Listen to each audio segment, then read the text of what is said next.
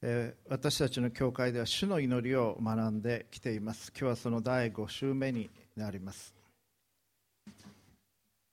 私たちの日ごとの糧を今日もお与えください。Give us today our daily bread それが今日の説教題になります。第1週目は天にいらっしゃる私たちのお父様。神様が私たちの天の父でいらっしゃるということを学んできました。親しく呼びかけることができ私たちを愛してくださる天の父であるということ。だけれどこの方は天におられ私たちとは絶対的に違う神であり私たちはこの神を愛し親しく感じると同時に恐れる必要があるということ。絶対者として敬う必要があるということを学びました。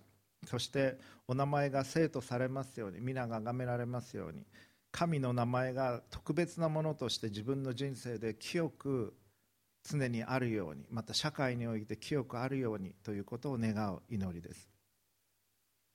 主の祈りは我々の人生の中にあるさまざまな偽の神々あなたを縛るものあなたを破壊するものそれを退けていく祈りであるということ。神の名前だけが清く保たれるように。それが第2週で学んだことでした。そして第3週御国が来ますように。私たちの国籍は天にあり神の国がこの地上に突入をしてくるということ。そして第4週御心が天で行われるように地でも行われますように。ということはこの地は神の御心が行われていないということ。我々の意思で満ちているということをお話しいたしました。そして神の御心がこの地に満ちるように行われるようにそしてあなたの人生において。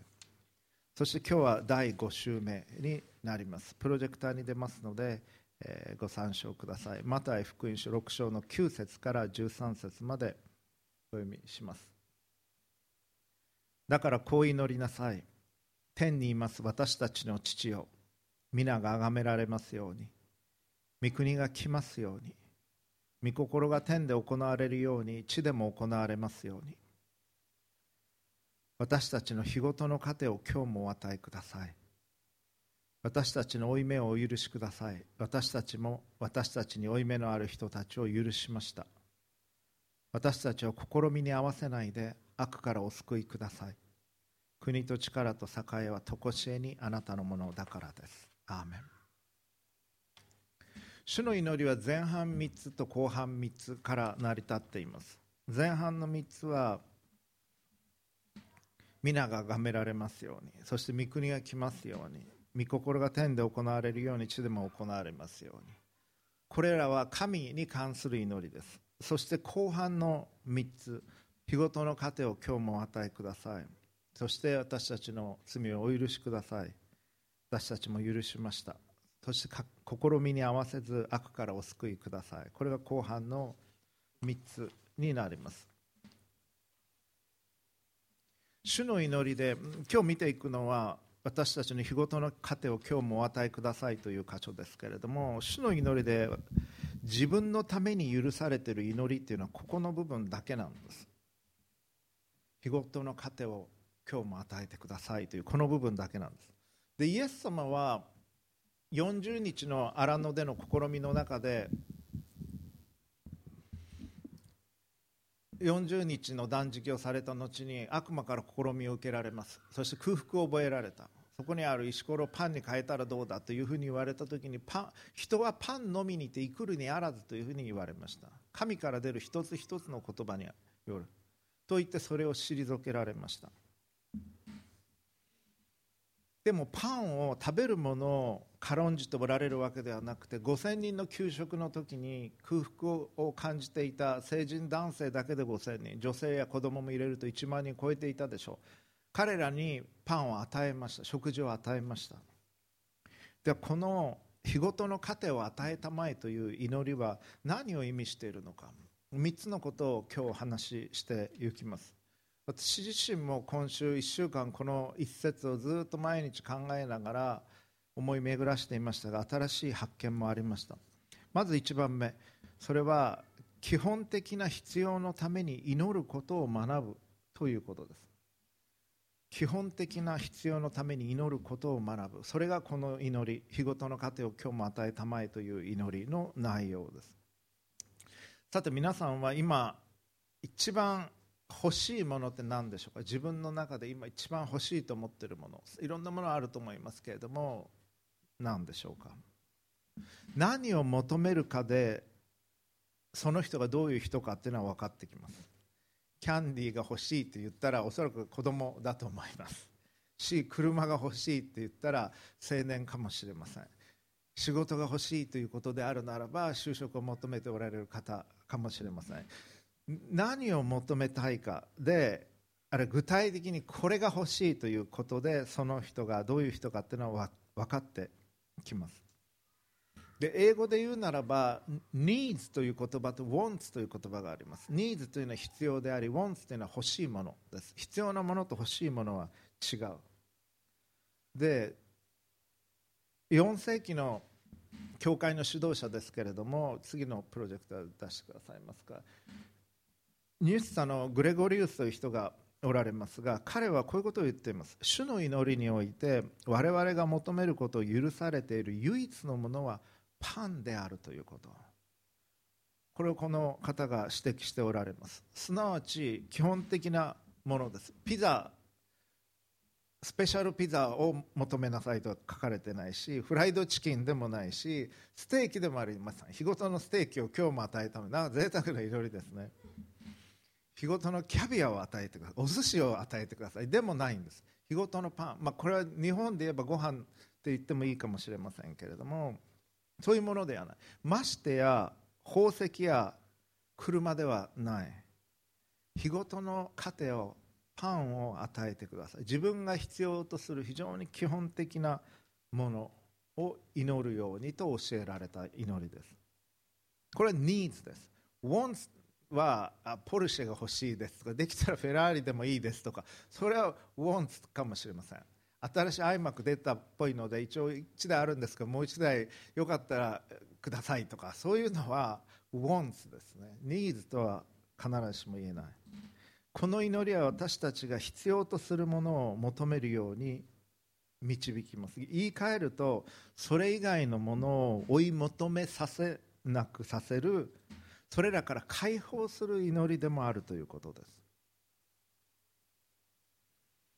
人類の歴史というのは飢えとの戦いでしたしそれは今でも実は続いています。お腹いっぱい食べたい。これが歴史を通して人類が求めてきたことです。日本だって戦時中戦後だってずっと貧しかった。そしてお腹いっぱいご飯を食べたいと思って生きてきたのがこの国の歴史でもあります。だからダイエットが大変なんです。体は入ってきたものはもうすぐに蓄えようとしますからそれを脂肪を落とすっていうのはその性質に反しますのですごくむつあの難しいわけです。さて先ほども聞きましたけどあなたが一番欲しいもの手に入れたいと思うものを今ちょっと考えてみてください。今自分が本当に言わなくていいです。言わなくていいですけど一番実は欲しいもの留学したいと思ってる人もいるかもしれませんし誰かと結婚したいと思ってる人あるいはあの人とお付き合いしたいという思いあるいはこれが欲しいというのもあるかもしれません。それを考えてください。あるいはポジションかもしれないし何かの成功かもしれません。サタンはそれを用いてあなたを罠罠にかけるんです。それがサタンのやり方です。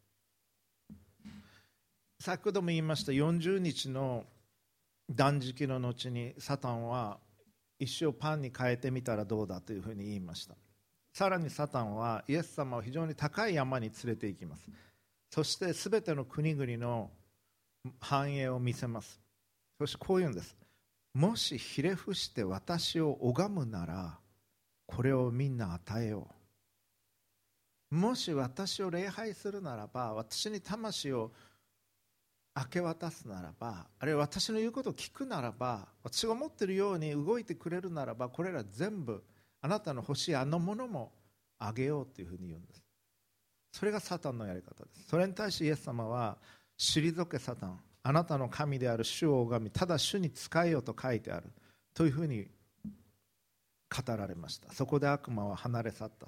すると天使たちが来てイエスに仕えたとあります。あれをくださいこれをくださいあとこれもお願いしますこれくれるんだったら毎週教会行きますとか毎日お祈りしますとか聖書読みます神様と取引しようとしないでくださいそういう形で。そうではない。そうではなくて主の祈りが教えているのは日ごとの糧を今日食べるものをお与えくださいという祈りです。でもイエス様は求めなさいと言われたじゃないかと思われるでしょう。マタイ7の7求めなさいそうすれば与えられます。探しなさいそうすれば見つかります。叩きなさいそうすれば開かれます。というふうにイエス様は言われてルカ11章9節でも同様に語られています。しかしマタイの6の33でこう言われています。神の国とその義をその義とをまず第一に求めなさい。そうすればそれに加えてこれらのものは他のものは全て与えられます。神の国とその義を第一にしなさい。またヨハネ15の7あなた方が私にとどまり私の言葉があなた方にとどまるなら何でもあなた方の欲しいものを求めなさい。そうすればあなた方のためにそれが叶えられます。正しい心で神につながりイエス様につながっている時に求めるものであるならばそれが与えられる。考えてみてください。地上にイエス様がおられた時に天に今登って行かれましたけれども地上におられた時にどういうことを祈られたと思いますかイエス様。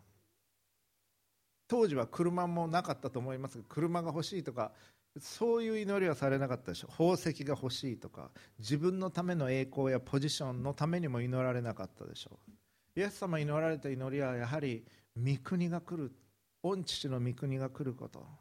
御心が天でなるように地においてもなるようにそれを祈られたと思います。そして全ての人の救いのためにお祈りをされたでしょう。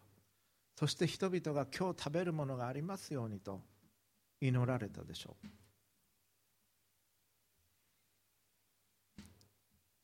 自分のためには今日の糧を与えてくださいというシンプルな必要のために限定して私たちは祈っていく必要があると思います。それによって不必要なものがそぎ落とされていくんです。神はあなたにゴミ屋敷で暮らしてほしいと思ってはおられない。多くの不必要なあなたの邪魔になるようなものに囲まれて生きてほしくはないと願っておられます。なぜか。神はあなたを愛しておられるからです。あなたを大切に思っておられるから。あなたが本当に必要なものを持ち最も素晴らしいあなたになってほしい。そのために不必要なものをそぎ落とされるんです神は。それを刈り込みという表現を聖書は別の箇所では用いています。多くの実を結ぶために刈り込みをする。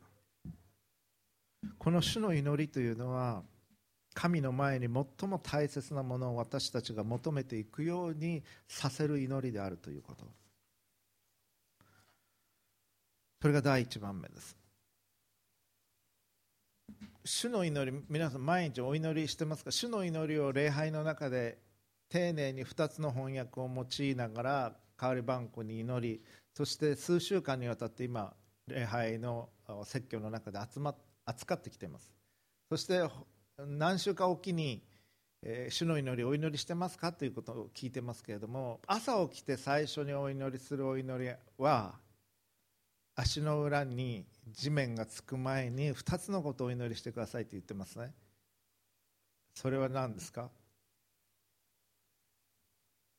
主の祈りは駅に行く時ですね。はいはいはい。主の祈りも祈っていいんですよ。何回祈ってもいいんですけどもまず最初に起きてお祈りするのはそうですね。はい。神様を愛させてください。心を尽くし思いを尽くし精神を尽くしあなたの神である主を愛せよ。神様を心から愛させてください。今日この日というのが最初に祈る祈りです。そして2番目にそれと同じように大切なのははい。自分を愛するように隣人を愛させてください。それをまず朝起きて足の裏が床につく前にお祈りしてください。そして駅に電車で生活している人多いでしょうか、まあ、歩いて行かれる人も多いと思いるかもしれませんが空を見上げながら天にいらっしゃる私たちのお父様というふうに神に向かって信頼をし天のお父様に信頼をし祈りを立ててで駅に向かっていってください。っていうふうに言ってますけど祈ってます。主の祈り毎日祈ってますって人どのくらいいますか、はい、ちょっと増えてきましたね。はい。いい傾向ですね。朝のその2つの祈り祈ってますという人はちょっとそれは少なめですね。はい。ぜひそれはすごく大切なので祈っていただきたいと思います。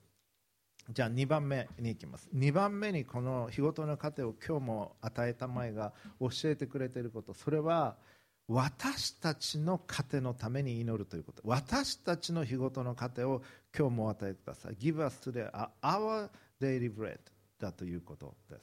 私のだけじゃないんです。我々の日ごとの糧を求める。今日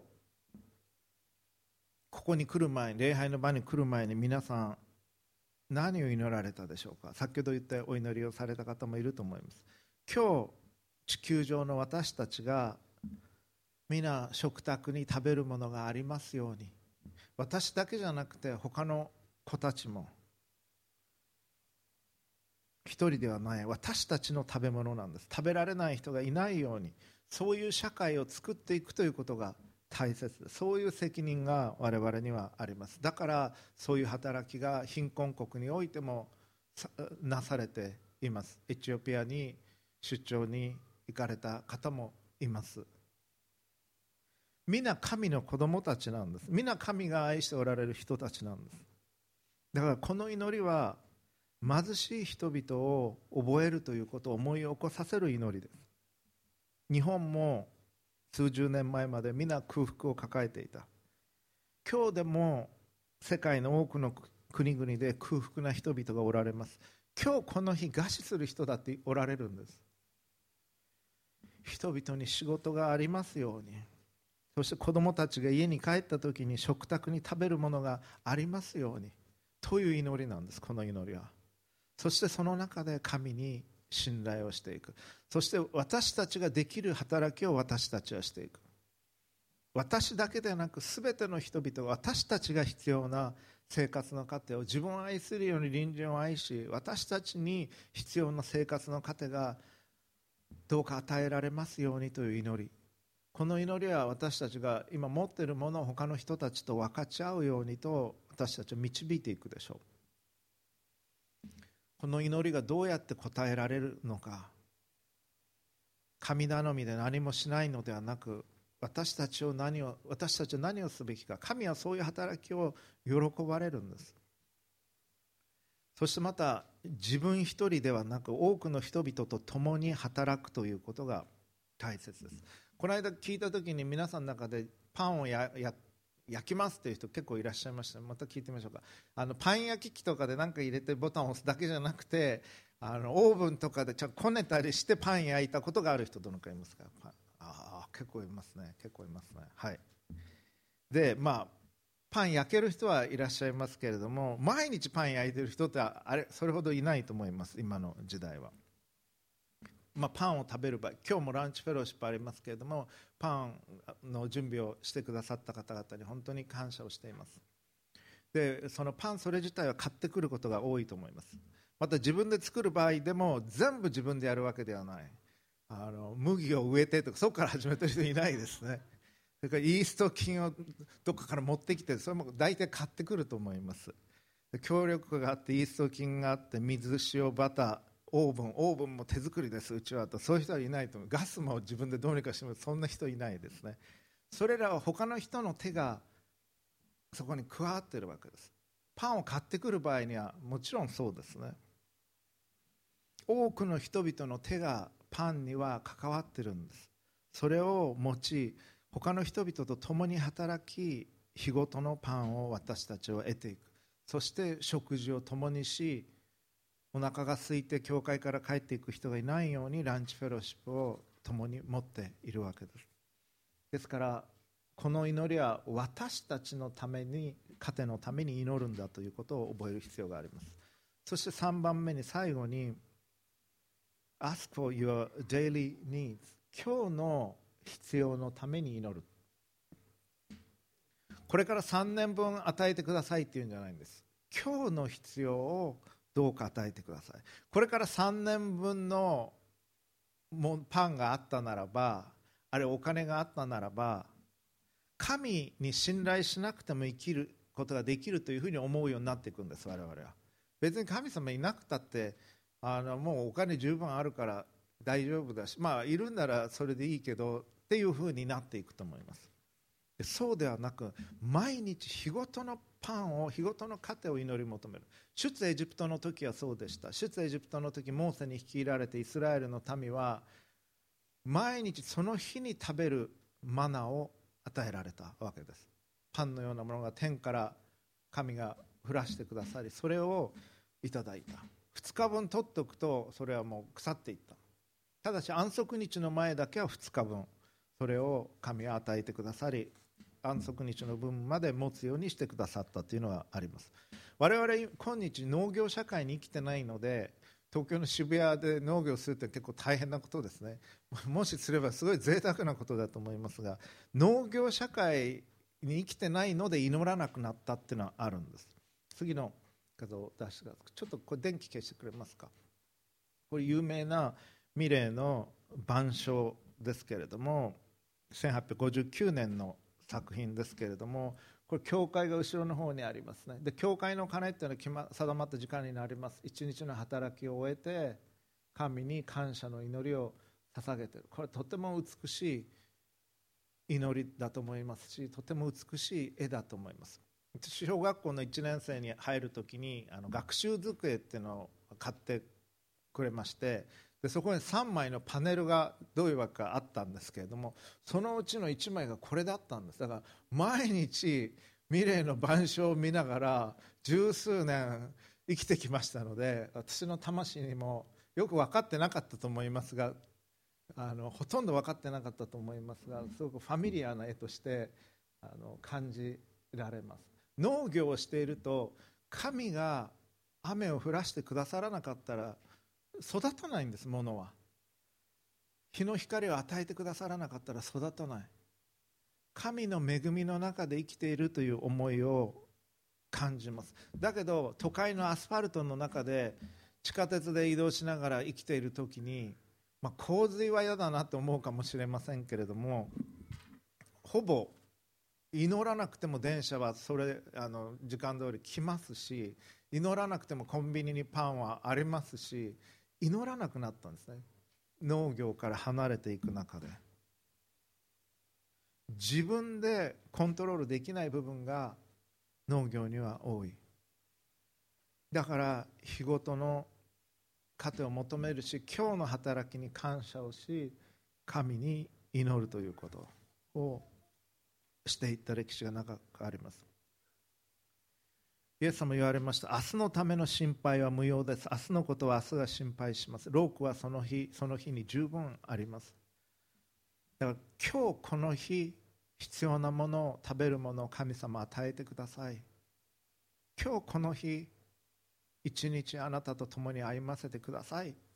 と祈りながら一日を始めていくんです。長期的な計画や準備も必要です。だけどあなたが生きているのは今日なんです。多くの場合我々昨日までの失敗や後悔のことを考えていると思います。今も。そして明日以降のことを心配していると思います。でもあなたが生きているのは今日なんです。明日はまだ来てないし昨日までのことはもう過ぎ去っていきました。だから変えることはできない。あなたが変えることはできるのは今日なんです。今日どう生きるかを神の前に神と共にしていくということ。だから今日の糧を与えてください。今日私があなたと共に正しく生きることができますように。と祈ることです。神から独立しないしようとしないでください。全部自分でできる。神なんかいてもいなくても自分の蓄えと能力とプランニングと今持ってるものでどうにかできるとは思わない。てください。もちろん成人になるということは独立するということですけれども自分の生活の糧を得ることになるということは大切なことなんですがで社会の目的はそれぞれが独り立ちできるようにするということです。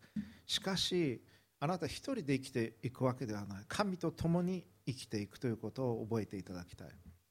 そしてまたイエス様は私は命のパンですというふうに言われています。ヨハネ福音書で。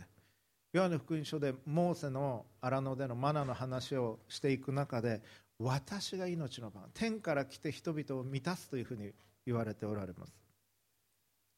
ヨハネ6章。35節。私が命のパンです。私に来るものは決して飢えることがなく私を信じる者はどんな時にも決して乾くことはありません。パンは炭水化物としてのパンという意味と私たちの霊も魂も心も満たすパンスピリチュアルな意味でのパンという言葉が特にヨハネ福音書ではそういうニュアンスで語られています。日本では今日実際毎日食べるパンがないほど貧しい人は少ないです。日本ではゼロではないですけど餓死する人というのはとんどいない。先進国です。21世紀の東京において今日のパンを与えてくださいという祈りが意味するもう一つのことは何か。それは多くの人々がパンがあっても生きていかれないということです。食べ物があっても生きていくことができないということです。自ら命を絶たれる方々もたくさんおられる。病メンタルな病もあるでしょう。それ以外の病もあるでしょう。だけどもうもう自分は生きていかれないと思って命を絶つ。パンがないからじゃないんです。人はパンのみにて来るにあらず。神から出る一つ一つの言葉による。神につながり自分の人生に意味があるんだということを受け取り神を愛し隣人を愛する生き方をすることができるのにそうなっていない。電車の人身事故がもう珍しいことではなくなっている世界に私たちは生きています。神によって支えられなければならない。東京における今日の本質的な問題はパンが少ないことではない。炭水化物としての。自分の価値を確認しようとしてあるいは虚無感を満たそうとしてあまりにも多くのものを集めているということです。あまりにも多くのジャンクを集めそれによって自分の人生に意味があるんだというふうにあるいはブランド物を集めそう考えるようにしている。もうこれで十分なんだということを知るということです。それが日ごとの糧を今日も与えたまえという祈りが21世紀の東京において持っているもう一つの意味です。他のためにの人のために祈っていくということ。この日この日を神と共に生きていくということ。そしてもうあなたはそれで十分持っていますと神が言われる時に本当に必要なものは何なのかということを考えていくということです。もう一度言います。21世紀の東京におけるこの祈りが持っている意味が意味は炭水化物としてのパンが少ないことではなく自分の価値を確認しようとしてあるいは虚無感を満たそうとしてあまりにも多くのものを集めているということです。もうこれで十分であるということを知る必要がある。そして学者たちの言葉の研究を見てみますともう一つの意味も考えられるという指摘もあります。それは日ごとのパンエピウーシスという言葉なんですがこれ毎日のという意味なんですがこれから来る日のという意味も含んでいるということです。すなわち天の御国において天国に行って神様と共に行く神と共にある喜びのバンクエット喜びの祝宴その日のことを思い起こすということも含まれているかもしれないということも指摘されていました。この食べ物が十分にある時代に日ごとの糧を今日も与えたまえと我々は祈ります。神は何をそんなに食べているのか食べ飽きているのかと問われるのかもしれません。ベツレヘムの宿屋が満員になっていたようにイエス様来られた時に何か他のもので私たちいっぱいになっているのかもしれません。ただのパンではない日ごとの糧それは愛を含んだパンでなければなりません。それが神から出る一つ一つの言葉でしょう。キリストの臨在を待ち望む神と共に生きることを待ち望む。あなたは餌で生きるのではない。動物は餌で生きるかもしれない。カロリーがあれば済むというものではない。究極的に人間が必要なのは愛なんです。そしてその愛を十全に与えてくださるのは神でありあなたを愛してくださる方なんです。赤ちゃんに与えるミルクはただの物質ではない。そこには愛が込められています。お母さんの愛が込められている。そして抱きかかえられ語りかけられ大切な存在だということを感じ取っていく。人はそれがないと生きていかれないんです。日ごとの糧を今日も与えたまえという時にそのようなものも全ての人が必要としているということ。食べるものそして愛されるということ。交わりということ。それは毎日必要であるということ。そのことを覚えたいと思います。最後に主の祈りをもう一度祈りお祈りをいたしましょう。主の祈りを出してくださいますか？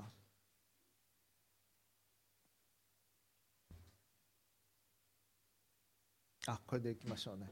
じゃあ、えー、一緒に読んでいきましょう。天にいますから。3はい。天にいます。私たちの父よ。皆が崇められますように。御国が来ますように。御心が天で行われるように。地でも行われますように。私たちの日ごとの糧を今日もお与えください。私たちの負い目をお許しください。私たちにに負い目のある人たちを許しました。私たちを試みに合わせないで悪からお救いください。国と力と栄は常しえにあなたのものだからです。アーメンお祈りをいたします。父子精霊なる神様尊いお名前をあがめます。イエス様が教えてくださった主の祈り日ごとの糧を今日もお与えくださいという祈り今日私たちが必要な食べ物をそしてスピリチュアルな支えを交わりを今日お与えください。そして今日の日を精一杯生きあなたを愛しし自分を愛するように隣人を愛することができますように。救い主主イエスキリストのお名前によって祈ります。アーメン。ご自分の言葉で神様に直接お祈りください。